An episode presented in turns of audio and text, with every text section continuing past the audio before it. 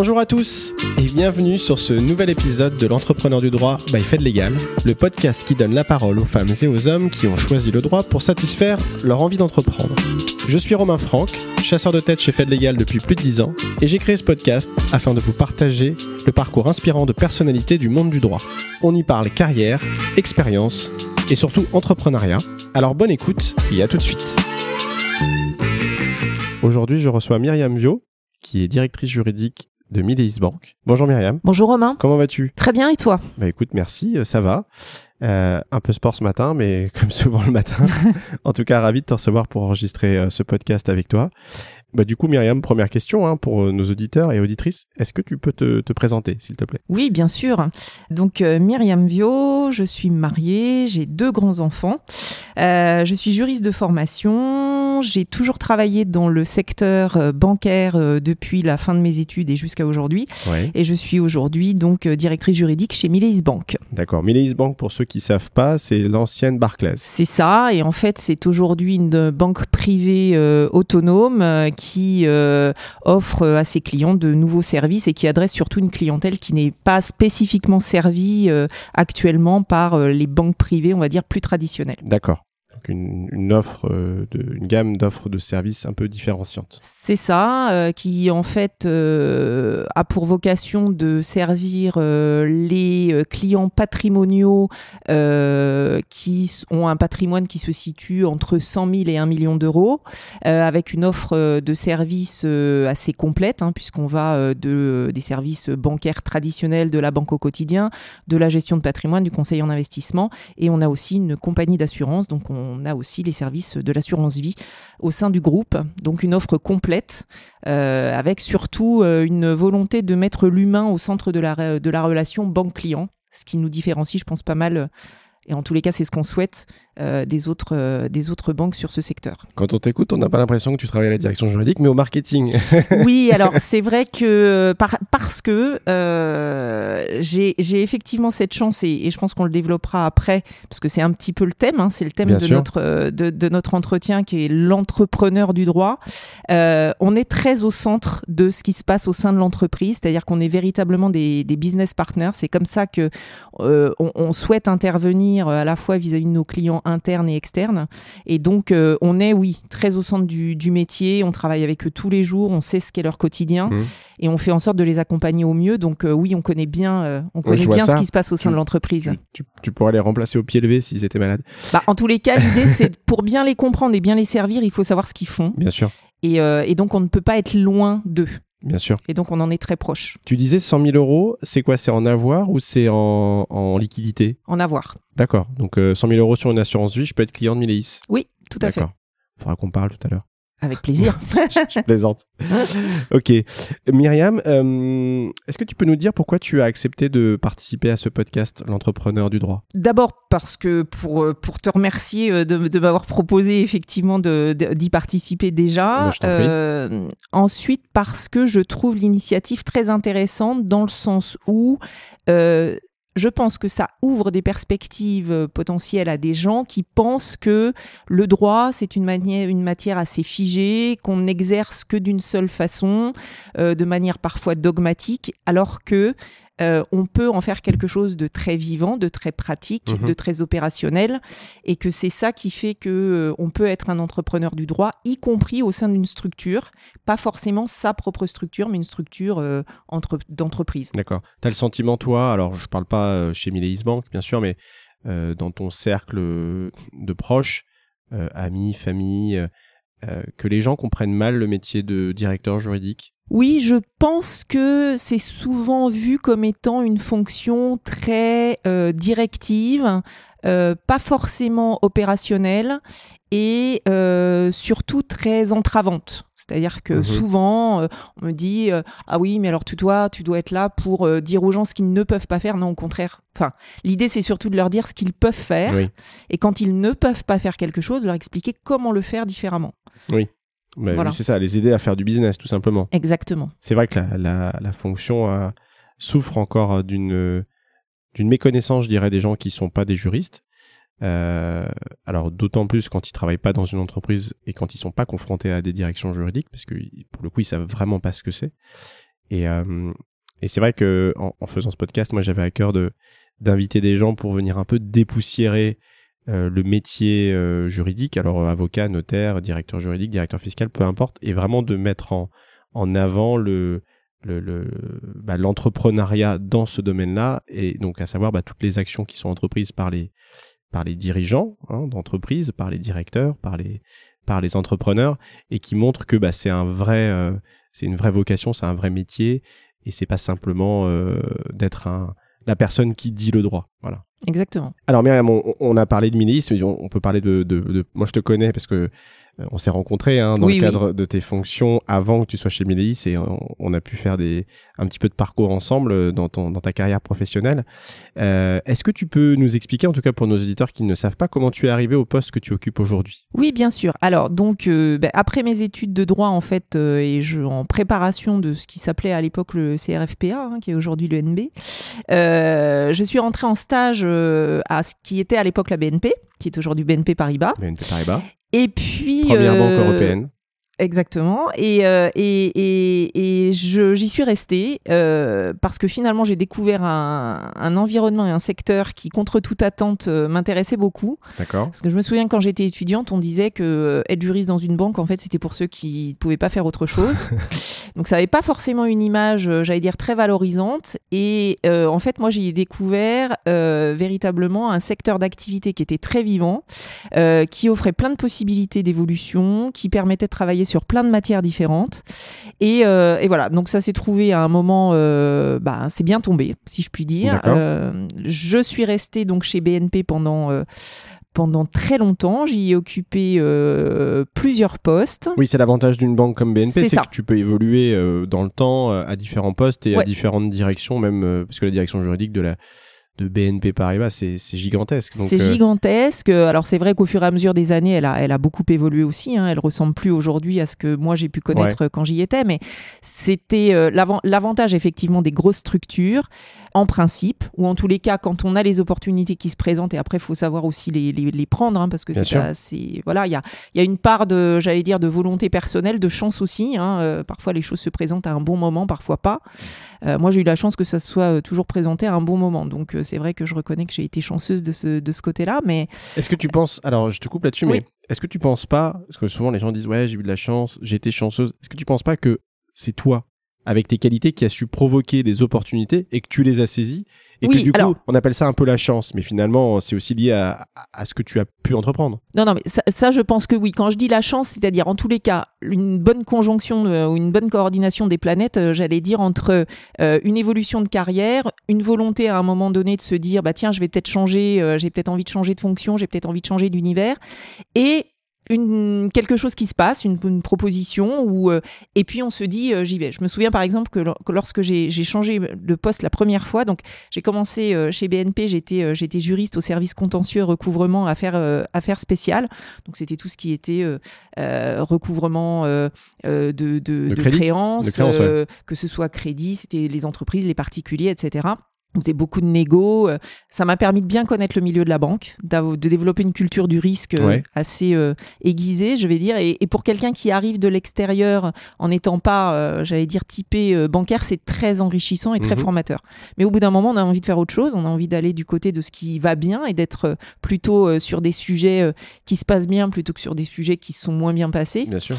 Et, et je me souviens que je rêvais d'un poste de conseiller juridique auprès du réseau.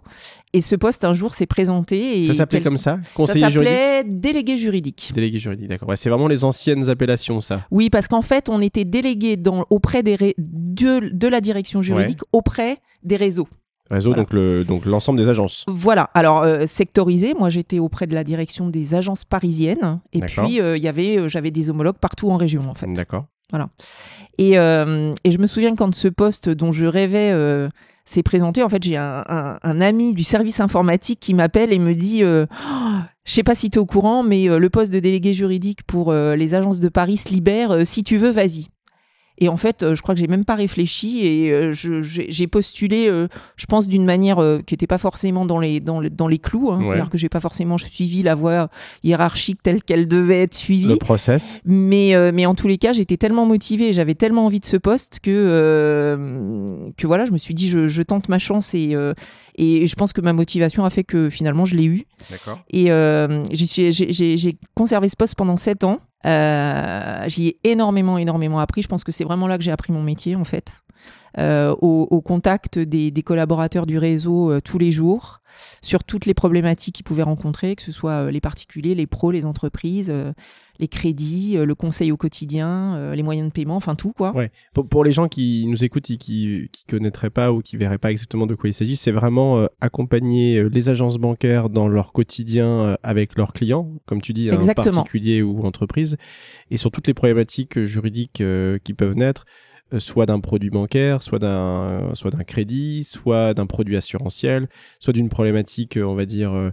Euh, liée aux droits des personnes euh, ou, ou, du, ou des, ou des, euh, pardon, des droits, de- du droit de l'entreprise, du droit des sociétés, euh, des créances, euh, des sûretés, des garanties. Euh, c'est assez riche hein, en fait. Le droit bancaire, on se rend pas compte parce que les gens savent pas ce qu'il y a derrière. Moi, j'ai beaucoup recruté des gens dans, dans le secteur bancaire et, et c'est vrai que c'est un ensemble de, euh, de, de matières juridiques en fait euh, différentes entre le droit commercial, le droit des obligations euh, et au niveau du droit des personnes aussi parce que quand tu ouvres un compte bancaire, bah, on te demande tout un certain nombre de documents. Oui. euh, contrat de mariage, Pax, les livrets de famille, enfin la situation curatelle, tutelle, enfin c'est vraiment parce que la notion du risque doit être ap- appréhendée à tous les niveaux et donc du coup faut avoir toutes les infos quoi. C'est ça. Alors d'ailleurs, qui dit beaucoup d'infos dit RGPD. Je pense que ça c'est un autre sujet pour les banques aussi. Exactement. Exactement. Ok, donc Voilà, t'as pris ce donc, poste là. euh, donc j'ai pris ce poste, oui. Euh, et, euh, et puis j'ai ensuite été approchée pour bah, me spécialiser un petit peu sur la banque privée. Et donc je suis ensuite partie en tant que juriste senior au sein du département juridique de la gestion de fortune chez. BNP. Ok, la gestion de fortune chez BNP, ça a commencé à partir de combien? alors je saurais plus te dire, je crois que c'est de, enfin on passe le million. D'accord, ouais, donc c'est vraiment de la gestion de fortune. Oui, ouais, oui, oui, oui. Là, on n'est plus sur le secteur, le segment banque privée, on est vraiment en gestion de fortune, D'accord. euh, avec des gérants privés euh, attitrés. euh. D'accord, donc là, tu accompagnes des, des gérants privés, des, Oui. des gestionnaires de fortune, Oui. qui eux-mêmes ont des clients qui sont des entrepreneurs, j'imagine, et des familles. Exactement. Euh, donc là, avec des, des montages, j'imagine, patrimoniaux un peu complexes. Voilà, exactement. Donc, on travaille euh, essentiellement avec euh, effectivement les équipes euh, dédiées euh, à l'accompagnement patrimonial, hein, donc les équipes d'ingénierie patrimoniale, les banquiers privés, euh, aussi les équipes de structuration crédit. Moi, j'ai beaucoup travaillé avec eux parce qu'en fait, tous les montages complexes euh, passaient par nous. D'accord Euh, voilà, et j'ai fait aussi pas mal d'ingénierie financière sur tout ce qui était à l'époque, parce que ça marchait bien, financement de levée de stock option, etc. Ok. Voilà. Ok. Voilà, et puis, eh bien, à l'issue, enfin, pendant cette, cette expérience-là, j'ai été là, pour le coup, j'ai été approchée par, par l'extérieur pour rejoindre un très très bel établissement de, de gestion de fortune qui était Rothschild. Ah, Rothschild, bah oui, forcément. Voilà. Rothschild, ça ne se refuse pas. Et, euh, et donc, je, Rothschild et je- compagnie gestion. Et, Euh, euh, Rothschild, à l'époque. Rothschild et compagnie banque, devenu euh, Rothschild Martin, Morel. Ouais, c'est ça. Exactement. Oui, parce que pour les gens qui savent pas, enfin Rothschild est connu, mais il y a deux Rothschild. Il y a Rothschild et compagnie, banque, Rothschild Martin Morel, et il y a Edmond Rothschild. Exactement. Ce sont deux euh, branches euh, de la même famille, mais deux branches distinctes et deux entités juridiques Différentes. distinctes et deux groupes bancaires et de gestion de fortune distincts aussi. Exactement. Exactement. Donc, euh, je suis restée pendant 9 ans chez, chez Rothschild et j'ai terminé en tant que directeur juridique adjoint, donc chez, chez Rothschild devenu euh, Martin Morel. Euh, à l'issue de cela, en fait, j'ai été approchée euh, pour une, une- là une véritable aventure, qui était celle de rejoindre une, une start-up qui, qui montait une banque pour la première fois, une banque indépendante, et donc pour les accompagner dans l'obtention de leur agrément bancaire. Euh, et là, je me suis dit, bah, d'ailleurs, c'est là qu'on s'est connus. Et ben euh, voilà, c'est comme ça qu'on s'est rencontrés Voilà. parce que c'est dans ce cadre-là que je t'ai chassé. Exactement. Et, euh, et c'est vrai que l'aventure, euh, alors là c'était vraiment une aventure hein, parce que c'était quand même, c'était quand même Ouais. un, un- un- un vrai challenge, m'a plu sur l'aspect technique. C'est-à-dire que je me suis dit que j'aurais jamais cette occasion autrement que de participer à la création d'un Mmh. établissement Mmh. bancaire. Ça faisait partie, je pense, des Bon, un, ça faisait des années que ça s'était pas fait euh, C'est sur sûr, une ouais. banque euh, indépendante, hein, sur un établissement banque, ouais. totalement indépendant. Et puis il y avait tout cet aspect, euh, notamment agrément, que je ne connaissais pas du tout. Ouais. En fait, j'avais jamais travaillé sur ces sujets-là. Avec la CPR, du coup. Exactement. Donc, euh, et puis il y avait tout un volant corporate, puisqu'en fait là j'avais le poste de secrétaire général, donc euh, je Oui. prenais à la fois les aspects bah, création euh, de toute l'entité sous l'angle juridique, mais aussi l'aspect corporate et puis l'aspect relation avec le régulateur. Et donc ça m'a paru, ça m'a paru très très intéressant de le faire. Donc C'était une aventure, hein, parce que je me souviens quand je t'ai approché pour ce poste-là, euh, tu as eu beaucoup d'énergie positive et de curiosité euh, à prendre ce poste de secrétaire général, euh, parce que justement, il te permettait aussi de sortir un peu de, ton, de ta zone de confort. Oui. Euh, et euh, et t'étais euh, t'étais hyper euh, je me souviens hein, t'as été hyper pendant tout le process entre guillemets fraîche. Alors je sais pas si c'est le bon terme mais en tout cas avec beaucoup de ouais de curiosité d'envie de motivation. Et, et je pense que c'était à la hauteur de ce que de ce que ce poste nécessitait en fait. Oui, oui. Non, non, après, c'est vrai que c'était quand même un peu un saut dans l'inconnu aussi, hein, parce que, bon, on va pas dire que c'était forcément le choix le plus simple, mais en tous les cas, une expérience enrichissante sur le plan des de l'enrichissement en termes de, de- de- au niveau de la matière où j'ai vraiment appris plein de choses et j'ai Ouais. dû me confronter à des effectivement comme tu le dis sortir un peu de ma zone de confort parce que pour le coup je, je rentrais quand même dans un univers alors que je connaissais mais euh, mais malgré tout sur de- sur des matières que j'avais pas approchées de aussi aussi euh, euh, profondément en tous les cas euh, voilà donc sur sur ce point là c'était c'était intéressant et puis malgré tout, j'ai quand même eu envie de, de retrouver un établissement. euh, voilà, la banque privée me manquait. De très revenir à tes clairement. amours. Ouais, ouais, ouais. Euh, J'avoue que euh, en ayant fait ce parcours-là, je me suis vraiment dit que ce que j'aimais, c'était la banque privée. Mm. Pour tous les aspects que, que, que, ça recouvre, le droit des personnes, le droit des sociétés, l'ingénierie patrimoniale, et que j'avais vraiment envie de, de, de replonger dans cet univers-là mais tout en ayant, entre guillemets, quand même envie d'être dans quelque chose de très dynamique. Et c'est vrai que là, pour le coup, Mileis m'a permis de, bah, de trouver finalement euh, tout ce que je recherchais, Mm. parce que euh, entreprise en pleine reconstruction, en pleine construction, avec euh, un très beau projet entrepreneurial et une nécessité finalement de, voilà, de, de, de cadrer et de mettre en place plein de choses. Et, euh, et voilà comment je suis arrivée chez Mileis. c'est assez euh, assez cocasse d'ailleurs parce que Mileis Bank avant que tu y sois euh, et avant que ça s'appelle Mileis Bank donc Barclays. Moi ça a été un, un de mes un de mes grands clients pendant de nombreuses années puisque quand je suis arrivé chez Fed Legal en 2000, euh, 2011 euh, je pense que dès la 2012 j'ai dû commencer à travailler pour la Barclays avec Benjamin Frarin la Michelaz à l'époque qui maintenant est parti je pense chez Barclays Corp donc avec l'entité commerciale de Barclays Londres donc qui est vraiment plus Mileis aujourd'hui Ah mais oui, qui non, est vraiment distinct aucun lien là maintenant. Et puis avec Gilles Paronne, euh, qui a été lui euh, directeur juridique France adjoint, donc sur la partie que tu gères aujourd'hui, qui est maintenant chez, euh, qui a été chez Neuflis ensuite, et puis maintenant qui est dans le groupe BPCE à la à la Bred Banque Populaire. Et puis, euh, puis voilà. Puis moi, je t'avais recroisé aussi parce que j'avais un. Quand tu as pris ce mandat, euh, quand tu as pris ce poste, pardon, chez Milis, moi j'avais un mandat pour une autre banque privée, pour un poste Oui. de directeur juridique, où tu as été euh, d'ailleurs dans la shortlist finale. hein, je me souviens, et tu m'as appelé, tu m'as dit bon, écoute, en fait, euh, là j'ai la proposition chez Milis, je vais l'accepter, donc tu peux, tu peux remercier ton client, mais euh, je, je vais prendre cette, ce poste-là. Et, et en fait, euh, bah, je pense que tu as, bien fait, mais je pense que tu aurais pu aussi bien faire si tu avais pris l'autre poste. En tous les cas, c'était deux beaux postes, je pense, pour Oui, toi. oui. Parce oui, que l'autre banque est très similaire et très analogue. hein. Euh, c'est euh, bah, d'ailleurs c'est Neuflis hein, pour, pour le citer. Euh, et, et ça prouve que finalement cet ADN banque privée, les gens qui travaillent là-dedans l'ont ressenti chez toi. Et ton passage dans cette néobanque t'a permis de grandir et d'apprendre sur d'autres aspects, mais qu'in fine, comme tu le dis, après 18 mois, euh, tu t'es dit, bon, voilà, j'ai envie de revenir à quelque chose que je Ouais. maîtrise et que je connais bien.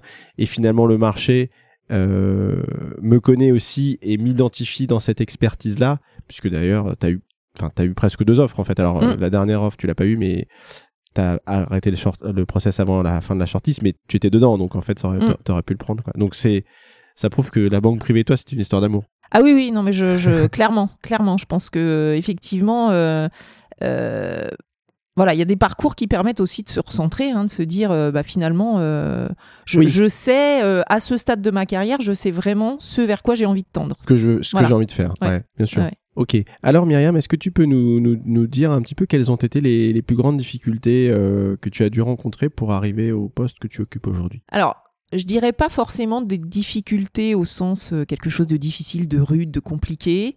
Euh, je dirais que c'est plus des questions de choix, ce, qu'on, Mhm. ce dont on vient de parler. hein, Ouais. En fait, Euh, parfois des choix euh, pas forcément simples euh, à faire et qui, euh, bah oui, qui peuvent éventuellement se révéler pas forcément, euh, pas forcément euh, opportuns.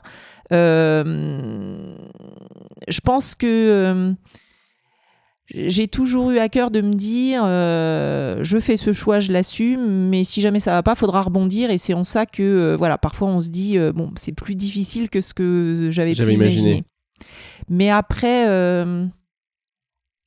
des difficultés pas vraiment, en revanche, je pense plutôt de la ténacité en me disant voilà, j'ai envie de faire ça. Alors être directeur juridique, c'était pas une fin en soi. Euh, c'est-à-dire que c'était pas euh, le poste pour le poste, hein. c'est plus euh, ce qu'on en fait en fait Mhm. euh, qui m'intéressait euh, et qui m'intéresse toujours. Donc des difficultés pas vraiment, en revanche des choix à faire. Bon, il se trouve, je pense que avoir fait les bons, mais ça aurait pu ne pas être le pas être le cas aussi.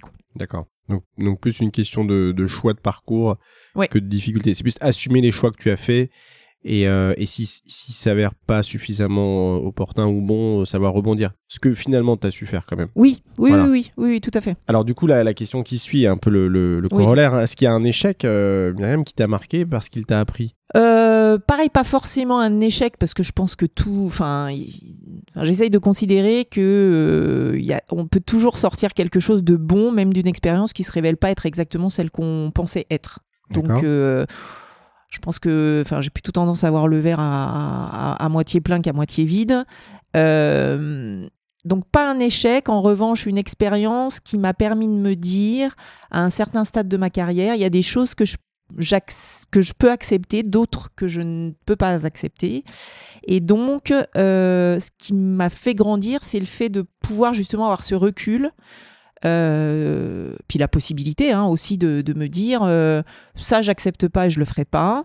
Euh, cette façon de travailler qu'on souhaite m'imposer je ne je n'y adhère pas donc je ne le ferai pas euh, c'est pas ma façon de voir les choses euh, ni dans l'exercice de mon métier ni dans voilà les valeurs de cette entreprise correspondent pas à ce qui, ce qui est mes valeurs ou l'entreprise pour laquelle j'ai envie de travailler, ou bien la- le- le- les valeurs des gens euh, avec qui je partage mon quotidien sont pas les miens. Et, euh, et ça, euh, alors c'est pas, c'est encore une fois, hein, c'est pas, c'est pas un échec, c'est plutôt une vision des choses qui correspond pas à ce qu'on voulait. Et là, je pense que bah, faut savoir se dire euh, non, ça me correspond pas, donc euh, je cherche autre chose et je pars. Oui, c'est ça. C'est-à-dire que finalement, une situation qui se déroule pas comme tu l'as imaginé ou bon, qui prend pas la bonne direction, tu la subis pas et, et tu changes quoi. Mais je pense que ça, ça vient avec le temps. C'est-à-dire que quand on est euh, voilà, tout, tout jeune juriste ou quand on vient d'arriver ou même avec quelques années, on n'a pas forcément cette maturité-là et Oui. c'est bien normal. On n'ose pas. On n'ose pas. Euh, D'ailleurs, il faut, je, je pense qu'il faut peut-être pas oser parce que c'est peut-être pas avec le même recul Oui. et la, la- la même appréhension des, des événements. En revanche, euh, avec le temps, on sait aussi ce, ce qu'on, je pense qu'on sait aussi ce qu'on vaut et ce qu'on veut. Oui. Et, euh, et par rapport à cela, euh, on est à même de faire euh, effectivement des choix et de de pas tout accepter. Et en cela, des expériences parfois compliquées. Enfin moi, en tous les cas, ça a été mon cas. Une expérience pas aussi géniale que ce que je pensais m'a permis entre guillemets de me dire, ce que, enfin de, de savoir réellement ce que je voulais, ce que je ne voulais pas, ce que j'acceptais, ce que je n'acceptais pas, et ce vers quoi je voulais tendre. Voilà. Comment tu définis, euh, Myriam, ton rôle et, et tes missions euh, dans ton poste actuel? Alors, mon rôle et mes missions. Alors, mon rôle euh, en tant que bah, directrice du service juridique, c'est avant tout d'être garante euh, au sein de, de l'entreprise euh, de la bonne application du droit dans toutes ses composantes. Donc, Mhm. Euh, donc nos missions, euh, c'est d'accompagner euh, toutes les équipes de l'entreprise qui peuvent nous solliciter dans leur quotidien, euh, de façon à leur permettre de réaliser leur propre mission dans des conditions juridiques conformes, encadrées, de les aider à mettre en place des projets, de les aider à sortir de parfois de situations un petit peu complexes, de les aider à avancer aussi on est, on est beaucoup sur des phases euh, de, de, de, mise en place de projets, de chantiers, où on est euh, en fait euh, dès le départ impliqué. Donc ça nous permet aussi, c'est très intéressant parce que de voir, de voir un projet naître, mais d'y avoir participé depuis le, depuis le début. Ça c'est quelque mmh. chose qu'on, enfin que moi j'essaye vraiment de faire en sorte que les équipes soient impliquées dès le départ, parce que déjà ça nous permet d'avoir une vision globale d'un sujet, ce qui est quand même pour le pour l'appréhender, ce qui est plus simple. Et puis euh, et puis de, deuxièmement, bah voilà, d'être euh, à côté d'eux, donc d'entreprendre avec eux. Et là, on est dans l'entrepreneur du droit, vraiment. Ouais, j'aime bien cette vision et j'aime bien le, répéter euh, aux gens qui viennent nous voir et, et, et, le dire sur ce podcast. C'est que, en fait, quand on est juriste d'entreprise, directeur juridique en entreprise, on est un maillon de la chaîne économique de l'entreprise et on vient avec son expertise juridique participer à un projet et, euh, euh, développer un produit, un service, euh, faire en sorte que l'entreprise puisse bah, développer son chiffre d'affaires, vendre sa prestation. Et en fait, le juriste, il, est, il est un maillon en fait, il est un maillon de cette chaîne de valeur. et c'est pas juste comme un avocat qui intervient à un moment donné, soit pour finaliser un deal, soit pour euh, bah, défendre euh, un client dans le cadre d'un contentieux, où il y, a un vrai momentum, je trouve, dans le métier d'avocat, qui n'existe pas dans le métier de directeur juridique. Dans le métier de directeur juridique, c'est du contrôle continu, entre guillemets. C'est-à-dire que c'est toute l'année, on est dans des projets, et les projets, ils vivent avec l'entreprise. Et donc, les contraintes juridiques, elles vivent aussi avec l'entreprise. Mm-hmm. Quand on est avocat, bah, euh, il y a forcément des clients qui sont des entreprises ou des particuliers. Qui, il y a aussi des, donc des, contraintes juridiques avec un, une vie, enfin un moment. Mais l'avocat, lui, il, il intervient à un moment donné pour dire voilà, maintenant, ce que vous devez faire, ce qu'il faut faire, comment il faut le faire. Et puis souvent, il rend sa consultation, il rend son travail, il fait, il fait son, son contentieux, ses conclusions. Et puis ensuite, bah, il y a une décision qui va être rendue, il y a une suite qui va être donnée. Il n'est pas forcément là il est là au moment où on mm. l'a sollicité. Et c'est vrai que le juriste et le directeur juridique, il voit tout ce qui s'est passé et il peut aussi analyser ses propres erreurs ou les propres, euh, euh, enfin les, les, les, conseils qu'il a pu délivrer pour voir si c'était les plus opportuns parce qu'il voit ensuite l'application de ces conseils faits par l'entreprise. Est-ce que c'était les plus judicieux? Est-ce qu'on aurait pu faire différemment? Et, et, ça, je trouve ça vachement bien parce que du coup, il y a une vraie façon de s'auto-évaluer aussi. C'est ça, oui. Ouais, c'est vrai. Alors Myriam, est-ce que tu peux nous dire, euh, est-ce que tu peux nous décrire ta journée type? Est-ce que tu as une journée type? Alors, Bon, je dirais que les journées sont, sont toutes un peu différentes dans le sens où euh, j'ai un agenda que je suis euh, parfois très difficilement parce qu'il y a toujours des choses qui viennent faire que la journée se déroule pas exactement comme elle était, comme elle était prévue. néanmoins, j'ai, enfin, je dirais de manière générale, j'ai beaucoup, beaucoup de réunions euh, sur une journée. Euh, pourquoi? Parce que justement, comme euh, on est un département, alors support, on est au centre et on est en transverse de tous les sujets, enfin mhm. en tous les cas d'une majorité de sujets. ce qui fait que voilà, on est, on est impliqué dans, dans, beaucoup de chantiers, on est beaucoup sollicité, que ce soit effectivement par les collaborateurs du réseau, par les collaborateurs du siège. Donc on est euh, un petit peu euh, voilà un petit peu tous azimuts.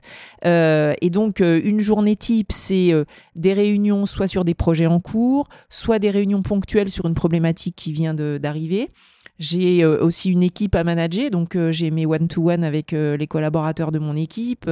J'ai parfois des réunions, enfin, ou du moins des points, on va dire, un petit peu ponctuels parce qu'ils veulent qu'on voit plus en détail un sujet, etc. C'est le management, ça. Donc ça, c'est tout l'aspect management qui, qui voilà, qui fait quand même vraiment partie de, de, de, mon quotidien.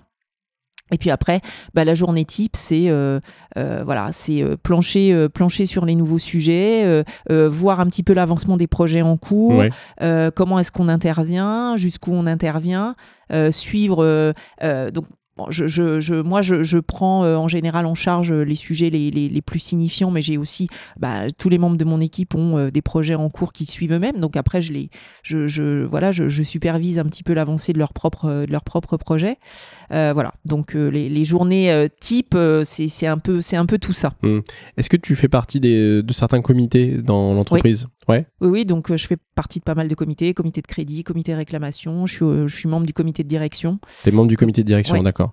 Est-ce que du coup, ça veut dire que toi, ton management, c'est euh, le secrétariat général ou c'est la direction générale directement? Bah, En fait, le secrétariat général euh, est, est, euh, pris, enfin, est, supervisé par un membre COMEX, donc je suis directement rattaché à un membre COMEX. Ouais. Mm. Ok, d'accord. Donc tu n'es pas rattaché à un DAF ou à une direction financière Non. Je sais, non, mais je pose la question parce que c'est souvent un, reproche qu'on peut faire euh, dans certaines euh, directions juridiques. Euh, c'est souvent le signe d'ailleurs que la direction juridique, je pensais pas bien évaluée. C'est quand elle est rattachée à, à, une direction financière et qu'elle est donc du coup un peu plus vue comme un centre de coût oui. comme un, centre de profit. Alors c'est vrai que nous, l'organisation est bien faite dans le sens où on est enfin on est la, direction des affaires juridiques est rattachée au secrétariat général, euh, qui, qui a en fait euh, en charge le contrôle permanent, la conformité, la sécurité financière et la qualité. Et, le juridique. donc et le juridique, voilà. Et donc comme nous avons énormément d'interactions les uns avec les autres, en fait, ça nous donne, euh, on, a, des synergies très très fortes entre les différents départements, ce qui fait que généralement, quand je parle d'un projet, d'un chantier, euh, un projet qui sort, il a été vu par tous les, enfin voilà, tous les, les, départements qui doivent le voir et on a travaillé en amont ensemble. Donc ça, c'est, c'est, aussi quelque chose de nouveau que je connaissais pas avant dans les organisations que, que j'ai pu euh, connaître par le passé et qui est vraiment une, une, alors là pour le coup, je trouve une vraie force. D'accord, tu veux dire que, chez Mileis, il y a, y a, un travail en mode 360 qui est beaucoup plus fort que chez BNP ou Rothschild par exemple Ouais. Ok. Et du coup, tu parlais des directions avec lesquelles tu travaillais euh, main dans la main sur les projets. Euh, tu as parlé euh, de la conformité, du contrôle permanent. Moi, je, je, trouve que c'est des, directions qui sont extrêmement proches de, des directions juridiques parce qu'elles manient le droit aussi, hein, d'une certaine façon. Les textes, les règlements, et surtout dans le secteur bancaire qui est extrêmement réglementé. Euh, vous avez une clé de répartition qui est claire, justement, entre la direction juridique et, la conformité Alors, évidemment, entre direction juridique et conformité, euh, c'est toujours un peu... Euh, alors, c'est plus clair pour nous, je pense que ça ne l'est pour l'extérieur. Ah oui, d'accord. bah, bah voilà, il n'est pas, il est pas rare qu'on interroge la conformité à la place du juridique et inversement. Oui. Bon, il se trouve que on, on, le vit très bien dans le sens où, où on collabore énormément, donc pour nous, c'est pas, c'est pas un problème. Et généralement, euh, je dirais que euh, les, les, les, sujets sont assez bien adressés. On, on, voit bien la distinction en fait entre ce que fait la conformité, ce que fait le juridique. On fait souvent des, des sur des sujets un peu complexes des réponses complémentaires. Et donc euh, voilà, je pense que ça nous permet d'avoir un travail final très abouti. Ouais. et qui, qui fait qu'on a vu tous les aspects d'une question. Donc, Par exemple, les sujets, alors il y a deux sujets moi qui me viennent à l'esprit il y a le sujet euh, euh, RGPD, donc GDPR, le, le, mm. le, règlement sur les données perso, et il y a le sujet euh, lutte anti-blanchiment. Mm. Là-dessus, c'est c'est partagé entre vous deux ou alors il y, y, en a un plus Non, qui alors pour le coup, tu as choisi deux thématiques qui sont complètement séparées. C'est-à-dire que la partie RGPD est traitée par notre DPO qui dépend de la direction des risques. Ah oui, c'est vrai qu'il y a un DPO en plus. Bah oui, bah oui. Voilà. Et euh, la partie lab est gérée par la sécurité financière. qui ouais, donc, mais qui, qui, fait partie de la conformité Qui fait partie du secrétariat général, ah mais pas de la conformité. Ah oui, donc vous avez quand même bien, euh, bien siloté certains sujets. D'accord, ok. Donc la conformité, elle est plus sur le contrôle permanent, le KYC, euh, des choses comme ça Non, la conformité, elle est beaucoup. Alors, elle fait énormément de choses, la conformité. Elle est beaucoup sur tout ce qui est euh, bah, alors, évidemment, on respecte de tout ce qui est réglementation, que ce soit MIF, DDA, etc. Elle est beaucoup sur euh, toute la vérification du conseil, de la distribution des produits financiers, euh, l'accompagnement des banquiers sur les thématiques, effectivement, sapin, de, etc. Donc, il y, y, a un rôle très réglementaire, réglementaire sur effectivement tous ces sujets, mais euh, c'est aussi une conformité qui est très proche de l'opérationnel, c'est-à-dire qu'ils interviennent aussi beaucoup. Euh, sur des problématiques effectivement de, de, de, conseils, y compris pour les, les, banquiers privés qui peuvent parfois se trouver un petit peu en mmh. difficulté. Jusqu'où je vais Est-ce que je suis encore dans mon voilà. Et donc la veille juridique euh, en ce compris euh, les règlements dont, que tu as cités là, euh, DDA, MIF, RGPD, etc c'est la direction juridique qui, qui doit, La, qui doit la faire. Oui, oui, tout à fait. La, la, veille juridique est chez, au, au, sein des affaires juridiques. D'accord. Euh, pilotée dans le cadre d'un comité de veille juridique. D'accord. Euh, avec euh, effectivement une redescente d'informations sur les différents départements concernés qui ensuite pourront bah, mettre en œuvre la, réglementation ou la décision qui, qui, qui peut les concerner. Ok. Bon, on s'est vachement éloigné de la journée type, mais c'était intéressant en tout cas. Merci Myriam. Est-ce que tu peux nous dire euh, ce que tu dois entreprendre au quotidien pour mener à bien tes missions? Alors, entreprendre au quotidien dans le cadre de mes missions, euh, c'est, euh, je pense, essentiellement lié à la, direction que, que prend l'entreprise. Voilà, encore une fois, Mili, c'est une entreprise qui crée beaucoup de choses, euh, qui entreprend beaucoup. Donc nous, on suit et on accompagne. D'accord. Donc euh, ce, que l'on doit mettre en place, c'est euh, la réactivité, la compréhension des sujets, la proximité avec les équipes, de façon à répondre à leurs besoins, les accompagner, voire parfois même devancer leurs problématiques quand on décèle que potentiellement il va se passer quelque chose et que euh, tout n'a pas été anticipé. Donc on est là aussi pour, euh, j'allais dire, avoir cette vision un peu 360 d'un sujet. Donc euh, ça veut dire parfois se remettre sur des sujets qu'on n'avait pas touchés depuis très longtemps en se disant bon bah ça c'est ça ça a été vu puis finalement on se dit ah oui mais ça n'avait pas exactement été vu sous cet angle-là donc on reprend tout et, on remet tout au goût du jour ou du moins on, peaufine et puis, ça peut être aussi, tiens, alors là, c'est un sujet que je ne connaissais pas, ou du moins, euh, je l'ai jamais véritablement appréhendé. Euh, euh, sous l'angle pratico-pratique et qu'est-ce que ça veut dire dans la vraie vie. Et là, ben, on cherche, on, fait des, études, des analyses, on, applique tout ça à notre, à notre sujet du moment et puis on avance, on avance, voilà. Ce qui, est, ce qui est un peu d'ailleurs l'essence même du métier de juriste, c'est-à-dire que le juriste ne connaît pas tout de tout le temps. Le droit évolue et donc lui il doit se former aussi avec l'évolution du droit. Et puis il y a toujours des sujets qu'on n'a pas vus, euh, des situations juridiques nouvelles. Et même s'il y a eu des précédents qui étaient euh, analogues ou similaires, euh, parfois les situations juridiques sont quand même un petit peu différentes. Donc on peut pas avoir le même mm. raisonnement juridique. Donc il faut il faut se replonger dans la problématique et puis réfléchir. Moi, je me souviens, pour avoir été un petit peu juriste avant de changer de métier, c'est vraiment un métier de réflexion et d'analyse. Et je trouve ça, euh, je trouve ça assez fort parce que, à force de le faire, on est presque, alors je veux pas dire qu'on est aussi bon qu'un opérationnel, mais on pourrait presque basculer à l'opérationnel parce qu'on a tellement été confronté aux problématiques que les opérationnels rencontrent et à régler ces problématiques qu'à un moment donné, on se dit, bah attends, euh, si moi je veux passer opérationnel, ce que certains juristes font parfois dans le cadre de leur carrière, euh, c'est faisable. Oui, tout à fait. Après, je pense qu'il faut avoir l'envie aussi de, de, le faire. Euh, moi, je pense que j'ai vraiment vu une évolution, en fait. je pense que le métier a changé. Le métier de juriste le métier de juriste d'entreprise a changé. Alors après, euh, lié sans doute à l'évolution des entreprises, lié aussi peut-être à l'évolution des mentalités et de, de, de la volonté euh, de, de ne pas se, se, se, réduire finalement à quelqu'un qui dit le droit et puis qui ne va pas au-delà. En tous les cas, moi, ça n'a jamais été ma vision, en tous les cas, de l'exercice de mon métier, parce que je trouvais ça beaucoup trop réducteur et puis un petit peu embêtant, en fait, pour tout dire. Donc, euh, je pense qu'aujourd'hui, on l'exerce différemment si on le veut bien.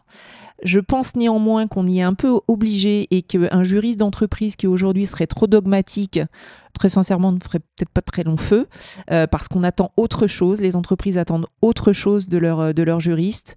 Euh, elles attendent aussi un petit peu d'initiative, d'innovation, de création. Alors évidemment, pas tout, pas, pas en faisant n'importe quoi, mais c'est aussi ça.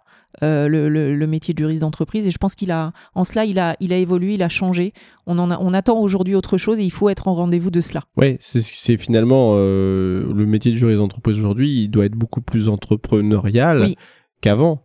J'ai reçu euh, dans ce podcast il y a quelques jours Tony Vedi, qui est directeur juridique de, des opérations du groupe Carrefour, qui me disait que, que pour lui, effectivement, les juristes devaient prendre des risques.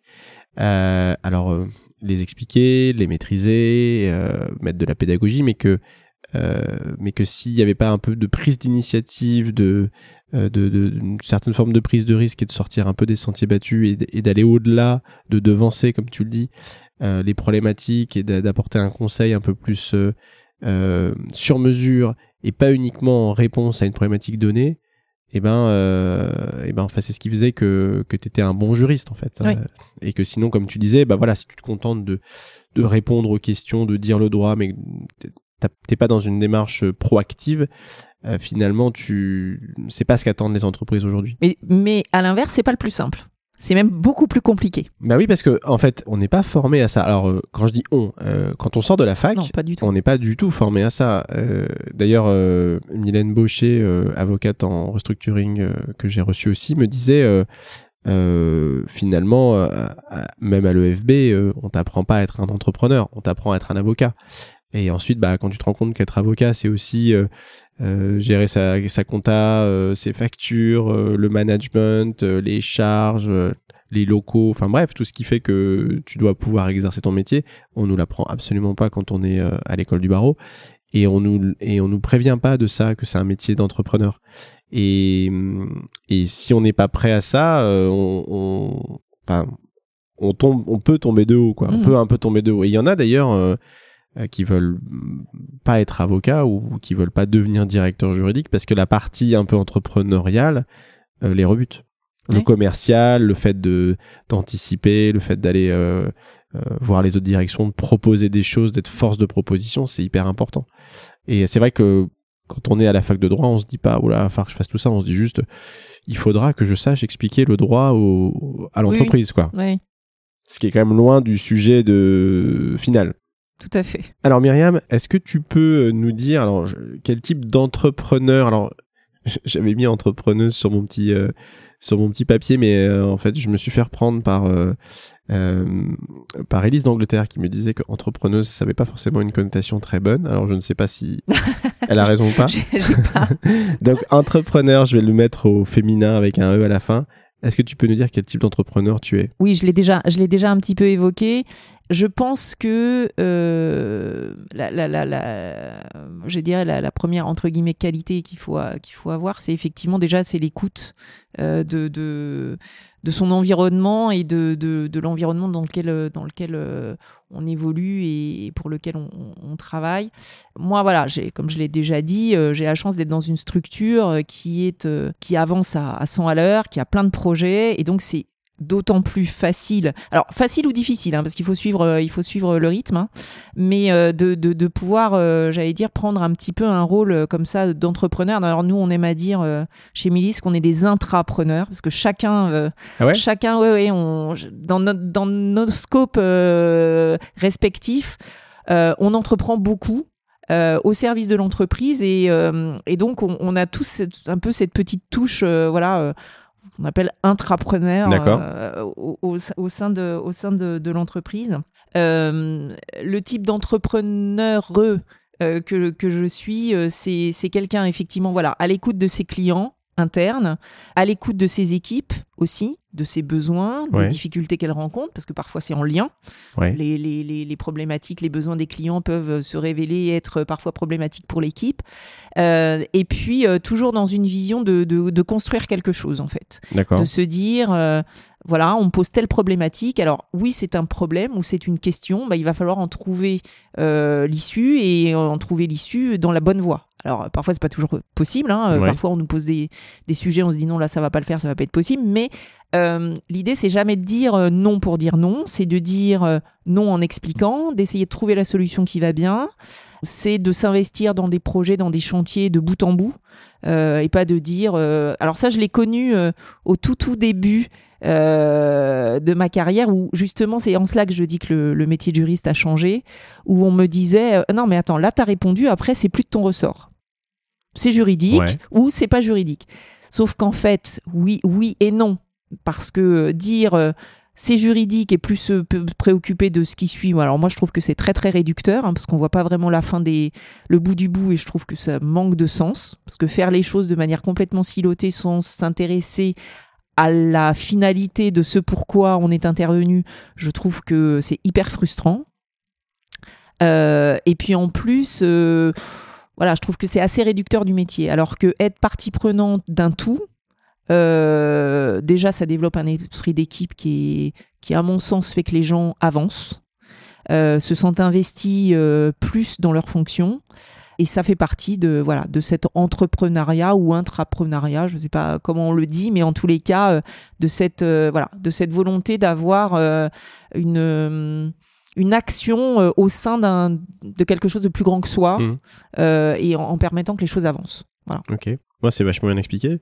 J'aime bien l'état d'esprit euh, que vous avez chez Mélis. Vous êtes des, défenseurs un peu. C'est Quand je dis défenseurs, ça veut pas dire que vous êtes des, des, fous furieux et que vous, prenez des risques tous azimuts, mais je pense que vous avez la, direction générale et puis l'actionnaire au-dessus. Je pense qu'il insuffle une dynamique assez voilà, forte. Il y a une vision il y a une vraie vision d'entreprise, on sait où on va, on sait ce que l'on veut faire de cet établissement, on le voit grandir. Euh, on le voit grandir au travers de la satisfaction de, nos clients qu'on mesure et qu'on voit évoluer. Et ça, c'est. Euh, vous, avez, vous avez un outil de mesure de la satisfaction client qui a changé euh, par rapport à avant. Ouais.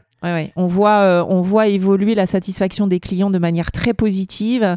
de fait, chacun se sent euh, je, je, pense, même à notre niveau, ce qui peut paraître, euh, on peut se dire, ouais, le juridique, qu'est-ce que ça vient faire dans la satisfaction client? Ben non, parce que pour exemple, on a été, euh, comme tous les départements, impliqués dans le plan d'action de l'entreprise qui était un plan satisfaction client. Il a donc fallu que chaque département mette en place un plan d'action pour aboutir à la satisfaction client. Ce qui pour des départements support n'est pas forcément simple. et aujourd'hui, nous, on a mis en place chacun nos plans. On voit aujourd'hui euh, cette satisfaction client euh, s'améliorer, évoluer dans un sens très positif. Et on est tous satisfaits de se dire qu'on y a participé, chacun pour notre, pour notre partie. Mhm. Et je pense que ça, c'est très, très fédérateur et ça donne euh, du coup une, vraie volonté d'avancer. De toute façon, la, satisfaction client, c'est un peu le juge de paix. Hein. Oui. Dans une entreprise qui fait du service, bon, la banque, c'est du service, hein. il y a du produit, mais c'est quand même du service. Nous, c'est pareil, tu vois. Nous, on rend un service aux entreprises et puis on aide des, candidats à, s'épanouir euh, professionnellement et à trouver des, nouvelles opportunités, des nouveaux postes.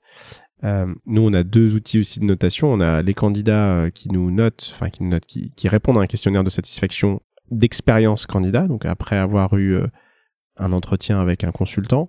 Et puis, une fois qu'on a finalisé ou pas d'ailleurs un, recrutement avec un client, en tout, cas le recrutement se clôt, le client reçoit une enquête de satisfaction aussi pour savoir si ça s'est bien passé, quels ont été les points d'amélioration.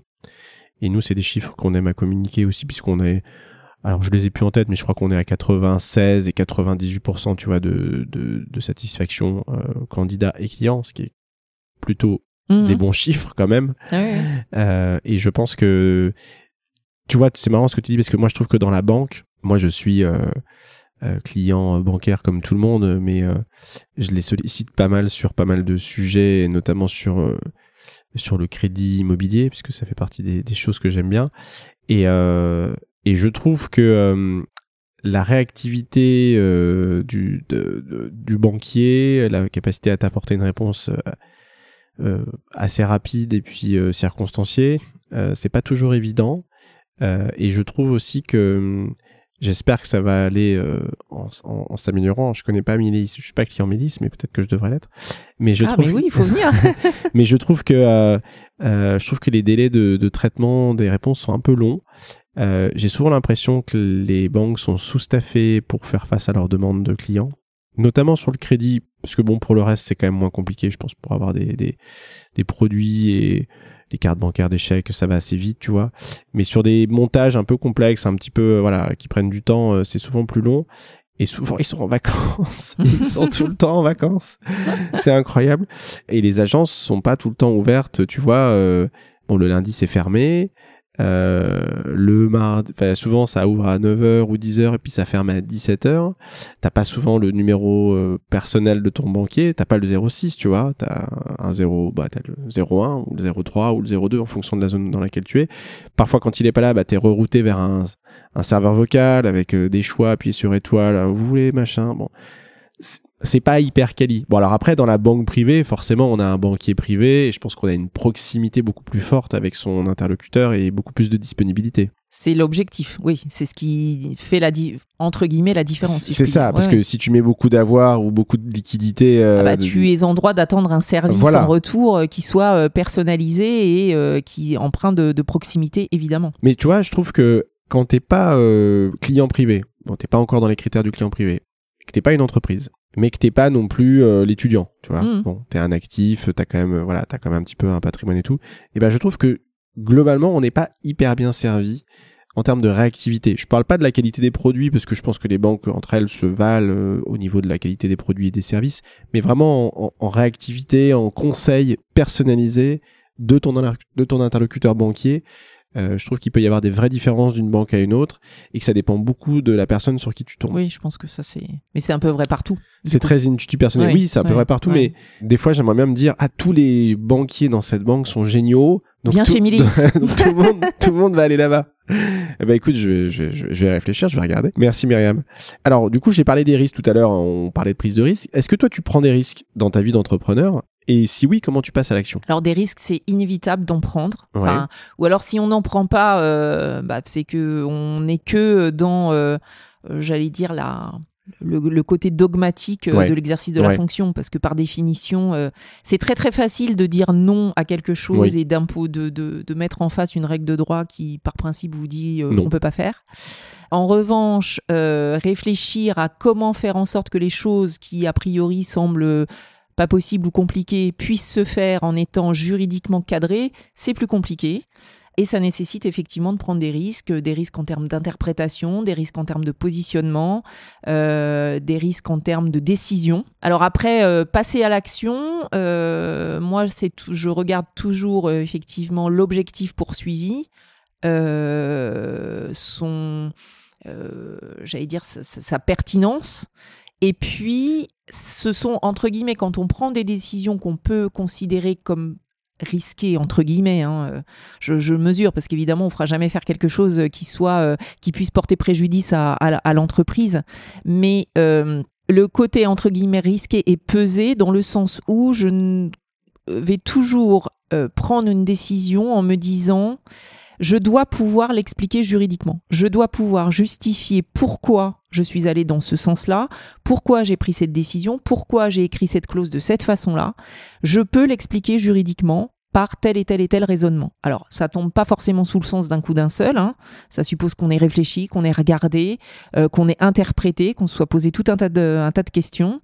Euh, et ensuite, on se dit, j'y vais de cette façon-là parce que je sais que je peux justifier Hmm. cette position, cette décision, ce raisonnement. Ouais, je vois. C'est ce que c'est en fait c'est le c'est la pédagogie dans la prise de risque. C'est ça. Et puis le fait de se enfin j'allais dire aussi de de, de, de, se baquer hein, de, de fait de se dire je sais que j'ai pris cette décision parce que je peux me l'expliquer, je l'explique juridiquement. Si on me demande de l'expliquer, je saurai pourquoi je l'ai prise. Alors elle est peut-être pas elle peut être éventuellement contestée, elle peut être éventuellement critiquée euh, ou euh, mais au moment où je l'ai prise et l'analyse que j'ai faite me permet de dire que je peux la prendre. Oui, ça peut générer parfois de la frustration chez les interlocuteurs euh, destinataires, euh, puisque euh, ils avaient imaginé quelque chose et en fait on leur dit bah en fait non, mais on peut faire différemment, mais je vais t'expliquer comment et pourquoi. Voilà. Mais la façon dont tu l'as imaginé, en fait, ça va pas être possible quoi. Voilà. Et ce qui, ce qui peut, ce qui après, ce qui, ce qui, ce qui fait développer la l'argumentation et le et, la pédagogie du coup pour pour expliquer. Il y a pas mal d'explications finalement dans le métier de juriste. On explique beaucoup pourquoi on, conseille de faire comme ci ou comme ça. Alors il faut l'expliquer. Il y en a qui l'expliquent pas. Ouais mais, alors du euh, coup c'est vachement plus contesté si tu l'expliques pas. Oui mais mais je pense que si tu ne l'expliques pas tu perds en crédibilité et euh, le capital confiance parce que c'est hyper important hein, quand même d'avoir euh, dans les échanges avec euh, les, personnes avec lesquelles tu travailles. Euh, on est quand même sur des, sur, sur des métiers où ils viennent chercher l'expertise et il faut qu'ils aient confiance dans ce qu'on leur dit. et euh, la façon dont on leur dit. Donc ça passe par l'explication et ça passe par c'est pas alors explication veut pas dire justification. Hein. Moi je dis toujours à mes équipes vous ne vous justifiez pas dans les décisions que vous prenez parce que la justification c'est la vôtre. En fait, vous êtes juriste, vous avez décidé. En revanche, vous expliquez pourquoi telle chose est possible, telle chose ne l'est pas. Et, euh, et, et, et, par contre, ne vous entre guillemets, ne vous censurez pas dans l'explication parce qu'elle est euh, effectivement pédagogique, mais elle est aussi, euh, elle, a vocation à vous donner de la crédibilité. C'est-à-dire que quelqu'un qui dit non sans expliquer, je pense que demain on le bypass parce qu'on se dit oui de, toute façon il dit tout le temps non, donc c'est pas la peine d'aller d'aller le, consulter. En revanche, quelqu'un qui dit non, qui explique et qui trouve une solution, on reviendra le chercher lorsqu'il y aura une situation plus compliquée. Oui, parce qu'on va tout de suite voir qu'il a analysé, qu'il a trouvé, euh, qu'il a pointé la problématique, qu'il a su la contourner et apporter une solution euh, euh, de remplacement. Quoi. Exactement. Myriam, est-ce que tu peux nous dire ce, qui te, ce que tu fais en fait pour progresser dans ton métier? Je, je me tiens informé de, de ce qui... Alors, j'allais dire de manière générale, euh, j'essaye de lire pas mal de choses. Euh, voilà, un peu comme tous les juristes, hein, on essaye de se faire un peu notre veille. Euh, veille juridique. Voilà, notre veille. bon, c'est pas facile parce qu'on n'a pas beaucoup de temps à y consacrer tous autant autant qu'on est, mais mais on, on, on, on, essaye de le faire au mieux.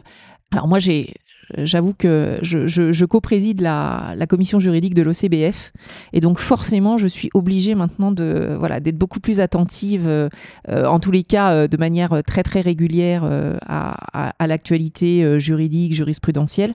Donc ça c'est quelque chose maintenant qui, fait vraiment beaucoup plus partie de mon quotidien. Avant j'étais plus, j'allais dire je recevais plus que je ne donnais entre guillemets. Bon bah là maintenant, euh, je suis bien obligée de euh, voilà et c'est un exercice que j'aime bien, euh, qui est qui est assez formateur aussi, qui permet de pas mal échanger. Donc ça c'est quelque chose de voilà qui m'aide. Le CBF, tu peux expliquer à ceux qui savent pas ce que c'est? c'est l'organisme de coordination bancaire français qui est un organisme de place, un petit peu équivalent, mais on va dire un petit peu moins grand que la FBF, auquel adhèrent la majorité des banques de taille petite et moyenne.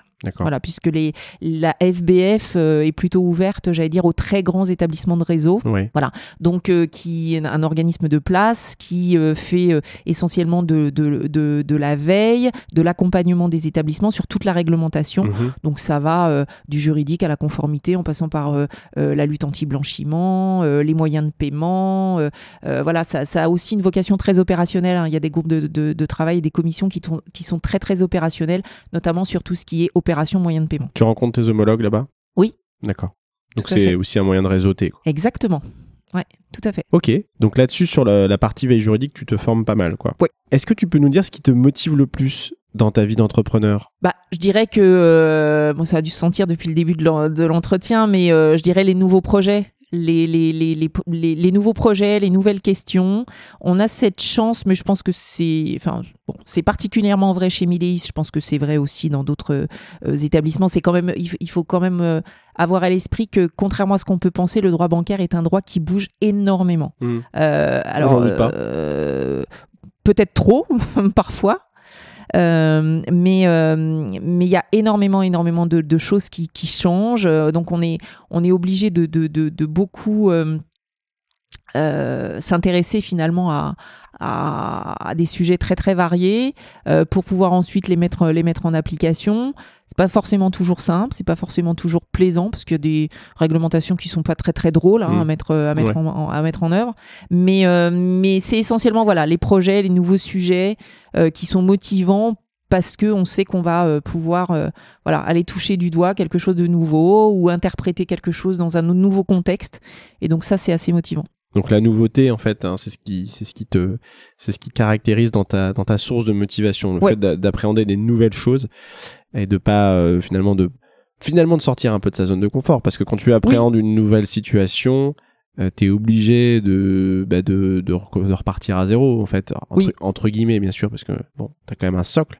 Mais euh, mais c'est pas euh, bon alors là c'est solution A là c'est solution B là c'est solution C quoi. Il faut toujours un peu se remettre dedans et Et, euh, et du coup, je pense que c'est intellectuellement, c'est hyper intéressant. Oui. Alors, Myriam, est-ce que tu peux nous dire s'il y a euh, des, des œuvres euh, qui t'ont marqué et qui ont pu te faire évoluer professionnellement ou, ou même personnellement? Alors, ça peut être des films, des, des livres, des pièces de Alors, théâtre. ça a été une question un peu difficile, Ah ouais? j'avoue, parce que j'ai. Alors, mais ça, c'est très personnel. J'ai pas vraiment l'impression d'avoir, euh, j'allais dire, dans mes lectures, dans les films, des choses qui, qui m'ont beaucoup, beaucoup influencé. euh.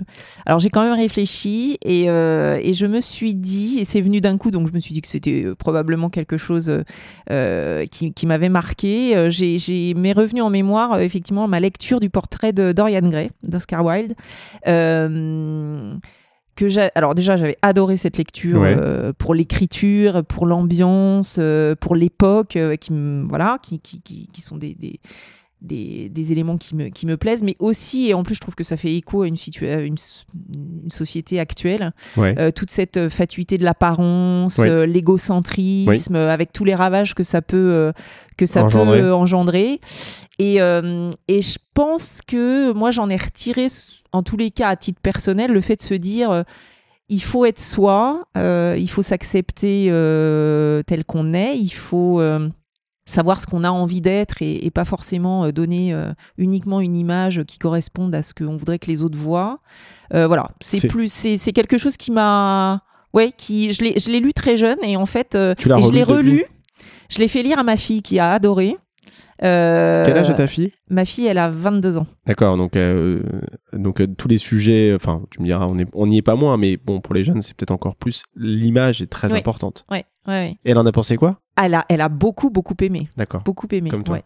Donc Ouais. c'est bien, elle a déjà un regard critique sur tout ça. Oui, oui, oui.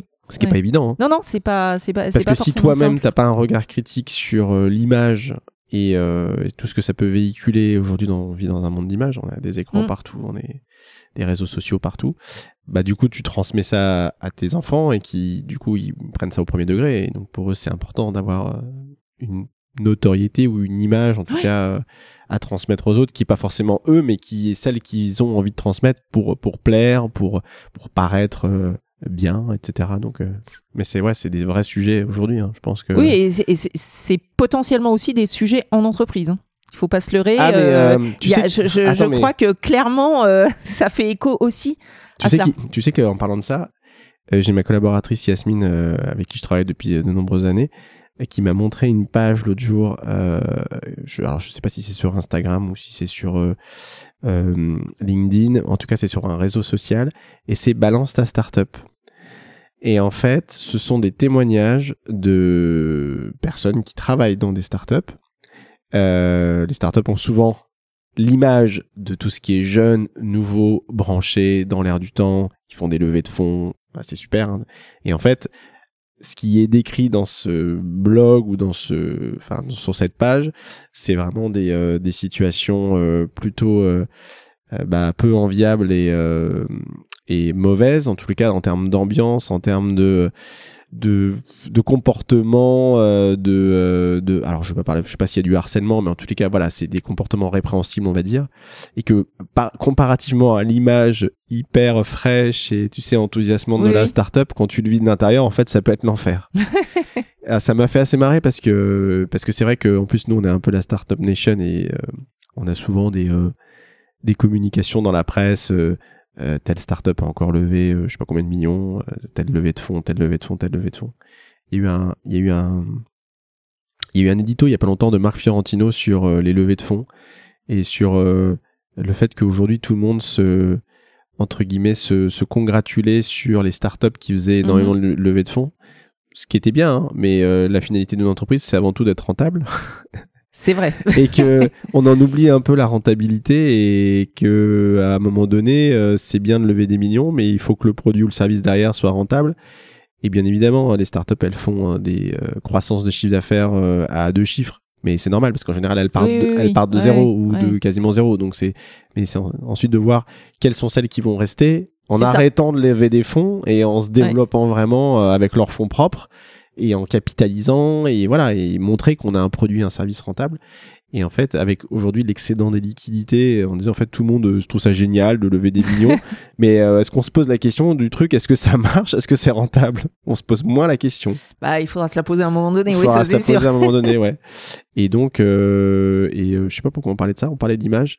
Oui, voilà. Bah, finalement, voilà, parce qu'on parlait des startups, et disons, finalement, les, voilà, les startups, on a toujours l'image que c'est génial, que ça marche, que c'est top, que c'est super branché et tout, mais bon, c'est pas toujours aussi vrai que ça, quoi. Myriam, si, euh, si tu n'avais pas décidé de devenir entrepreneur dans le droit, entrepreneur du droit, du coup, est-ce que tu serais devenu entrepreneur dans un autre domaine? Euh, oui, alors moi j'avais un. Enfin voilà, si, euh, enfin, je, je pense que j'ai jamais regretté ce choix de, de, de la voie que j'avais empruntée. Et puis, encore une fois, euh, entrepreneur, enfin, c'était pas euh, à la base, je, je pensais pas que j'aurais euh, forcément ce, ce- voilà, ce, ce- la, la, la, la possibilité de faire ce que je fais aujourd'hui. Hein, c'était pas. C- C'était pas une vocation de devenir directrice juridique de la banque? Non. Mais tu l'es devenue? Non, je le suis, mais j'en suis ravie. hein. Bien sûr. Après, en fait, au démarrage, euh, non, parce qu'on ne sait pas forcément. En plus, je pense que c'est très variable. euh, Tout va dépendre de comment votre carrière se, se déroule. Est-ce que vous restez dans la même entreprise Oui. ou pas? Ça, ça joue quand même énormément. Bien Faut sûr. pas se leurrer. Euh, c'est- c'est c'est quand même euh, vraiment des, des choix personnels qui font que vous allez pouvoir aller à droite à gauche et puis des choix qui se dessinent au fur et à mesure de l'avancement de votre carrière. C'est vrai qu'au démarrage c'était pas forcément euh, je voyais pas ça forcément de cette façon et puis au fur et à mesure on avance et on se dit tiens j'aimerais bien et parce que j'aimerais bien faire ça bah, c'est peut-être ce poste là qui me permettrait de le faire en fait. C'est plus Mm. ça que euh, voilà. C'est plus une volonté de pouvoir faire certaines choses et donc de se dire si j'ai envie de faire ça il faut que je, je sois dans cette euh, finalement physionomie de poste là parce que ça me donne cette possibilité de faire des choses alors que voilà donc euh, mais euh, mais sinon euh, dans un tout autre domaine, moi j'aurais adoré ouvrir un café littéraire. Donc euh, voilà, ça aurait été. J'aurais fait ma petite entreprise. c'est la conjonction de deux amours, le café et la littérature. Exactement. Je peux t'offrir un café si tu veux, mais par contre, on n'a pas beaucoup de bouquins ici. On doit avoir Ouais, des magazines. j'aurais bien aimé développer ça, mais, euh, mais bon, avec la crise qu'on vient de passer, je pense que ça aurait pas été génial pour moi. Là, mais, euh, euh, mais voilà, en revanche, euh, c'est, quelque chose que j'aurais bien aimé. J'aurais bien aimé animer. voilà, j'aurais vu ça dans un, un style très cosy, où, on, où on échange, où on, y hein. s'enrichit des. Oui, oui, il y en a. Ouais, il y en a- il y, en a pas mal. À Paris, je pense qu'il y en a, y en a quelques-uns, des, des- Ouais. des endroits comme ça. Ouais. Ok, bah écoute, euh, il est jamais trop tard. hein. Peut-être Ah que, oui, oui, ou peut-être pourquoi que parallèlement à ton métier de directeur juridique, tu vas pouvoir avoir le temps de d'ouvrir un café littéraire. Euh, Myriam, est-ce que tu peux euh, nous dire quels conseils tu donnerais, toi, à un, à un jeune juriste ou à une jeune juriste qui, euh, bah, qui rêve d'occuper un poste de, de directeur ou directrice juridique et d'entrepreneur du droit? Je pense que la, la base, c'est vraiment d'être un bon juriste. Alors, je, je ne me lance pas des fleurs en disant ça. hein, c'est pas le, c'est pas le, c'est pas le propos. Simplement, c'est, un métier qui nécessite, euh, je l'ai déjà dit, que euh, vous alors c'est pas inspirer confiance, mais en tous les cas que vos interlocuteurs vous considèrent comme légitime et confiance dans votre analyse, vos propos, vos préconisations.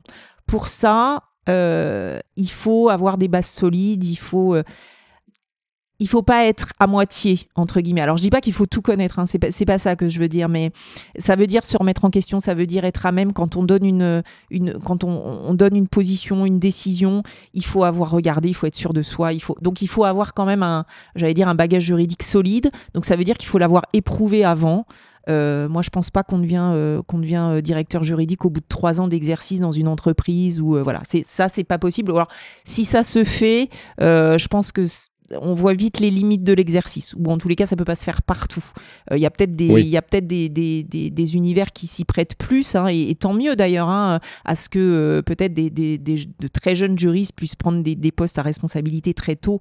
Euh, voilà. En tous les cas.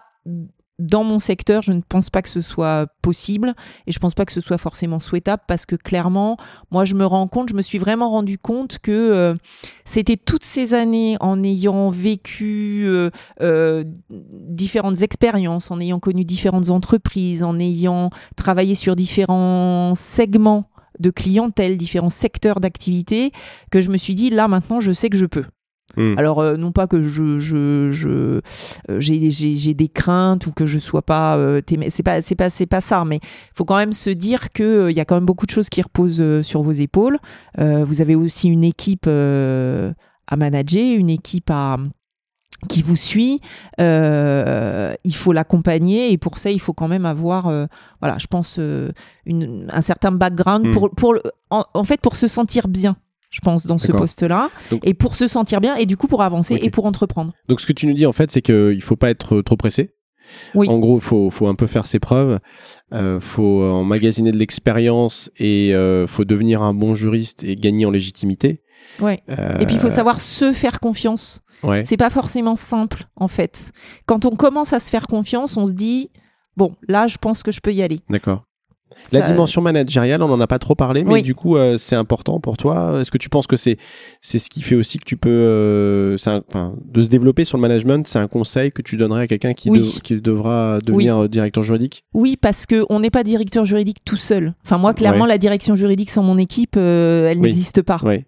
Donc, euh, et, et j'ose penser que c'est pareil pour tous les, les directeurs de département. Enfin, clairement, il faut, faut, faut être logique. hein. Sans nos équipes, on n'est rien. Enfin, Mhm. on est là, mais euh, sans nos Oui. équipes, nous ne sommes rien. Oui. Moi, je, voilà, Euh, mon équipe au quotidien, c'est elle qui fait avancer les sujets, c'est elle qui les prend, c'est elle qui les traite. Avec, évidemment, je supervise, j'ai mes propres sujets, etc. Mais donc, la dimension managériale, elle, est- elle est effectivement très importante. Euh, et après, c'est un échange, c'est-à-dire que euh, il faut euh, inspirer confiance à son équipe et il faut que qu'on ait confiance dans son équipe. Donc c'est c'est c'est un échange permanent, c'est réciproque. Mais oui, sans sans cette dimension-là, on n'est on n'est pas grand-chose quand même.